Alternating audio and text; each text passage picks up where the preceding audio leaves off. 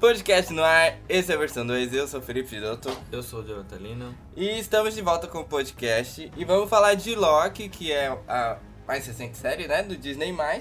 E, pra vocês que estavam falando, onde está o podcast?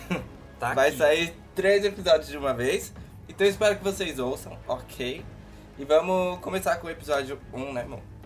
Sim, lembrando que, como o Felipe falou, estreou no dia 9 de junho no Disney+.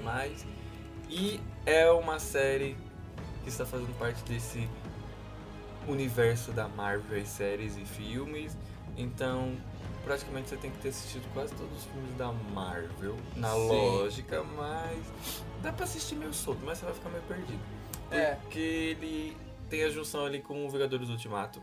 Então, Vingadores Logo de primeira, né, é bem na cara, assim. É, não sei se vocês lembram, mas teve aquela briga de Nova York lá em 2012 e capturam o Loki, só que aí a gente vê outra versão nesse filme do Ultimato que o, o Loki pega o Tesseract e vai embora. E a série começa exatamente nessa cena que ele pega o Tesseract e teletransporta para o deserto de Gobi e é sequestrado pelos pela organização AVT, que a gente nunca ouviu falar, Nem sabia que existia. nem sabia que existia. E aí a gente já começa falando, explicando aqui algumas coisas dessa série que está mostrando que a gente ficou meio bugado no começo.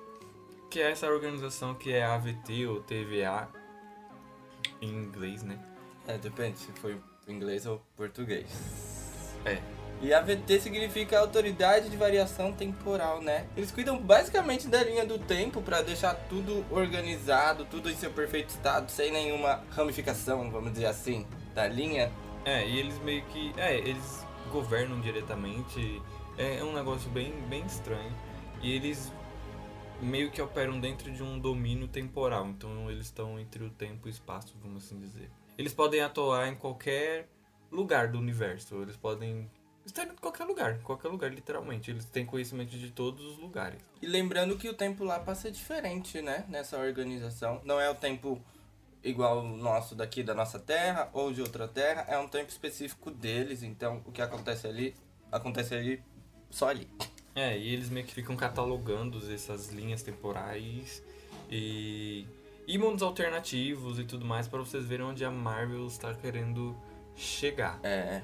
E eles tentam ficar mantendo a ordem dessas cronologias dessas linhas, só que aí eles têm um problema nesse meio tempo que é o vilão Kang, o Conquistador, que diversas vezes já tentou dominar esse o multiverso por meio de interferências e a gente vai, a gente sabe que o Kang até o momento não foi mostrado, mas tem umas referências dele aí em alguns episódios.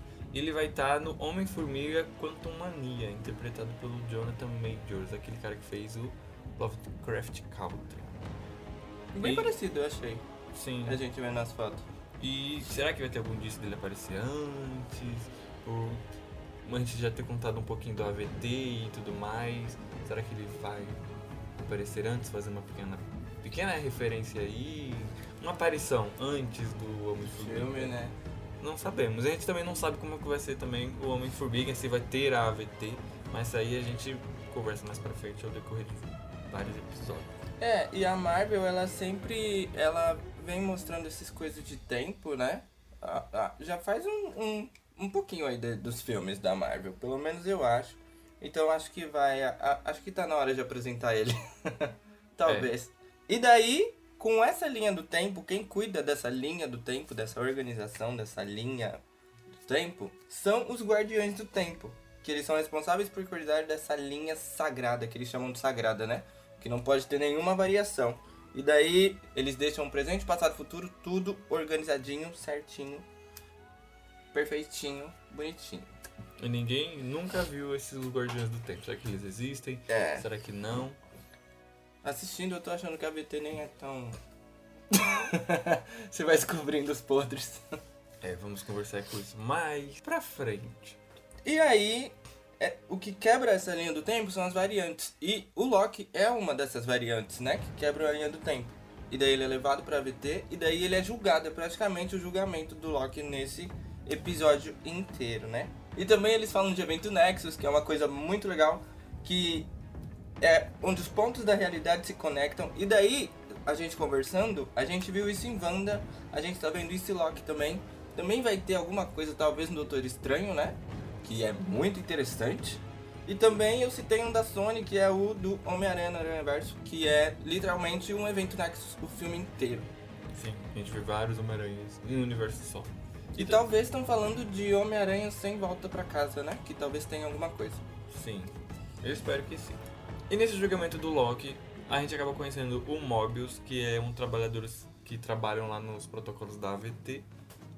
E ele meio que gost... não gostou, mas ele quer o Loki para ir atrás de uma variante que está causando muitas coisas aí para a VT. Não é o Kang, como a gente já disse aqui, poderia ser, poderia, mas não é.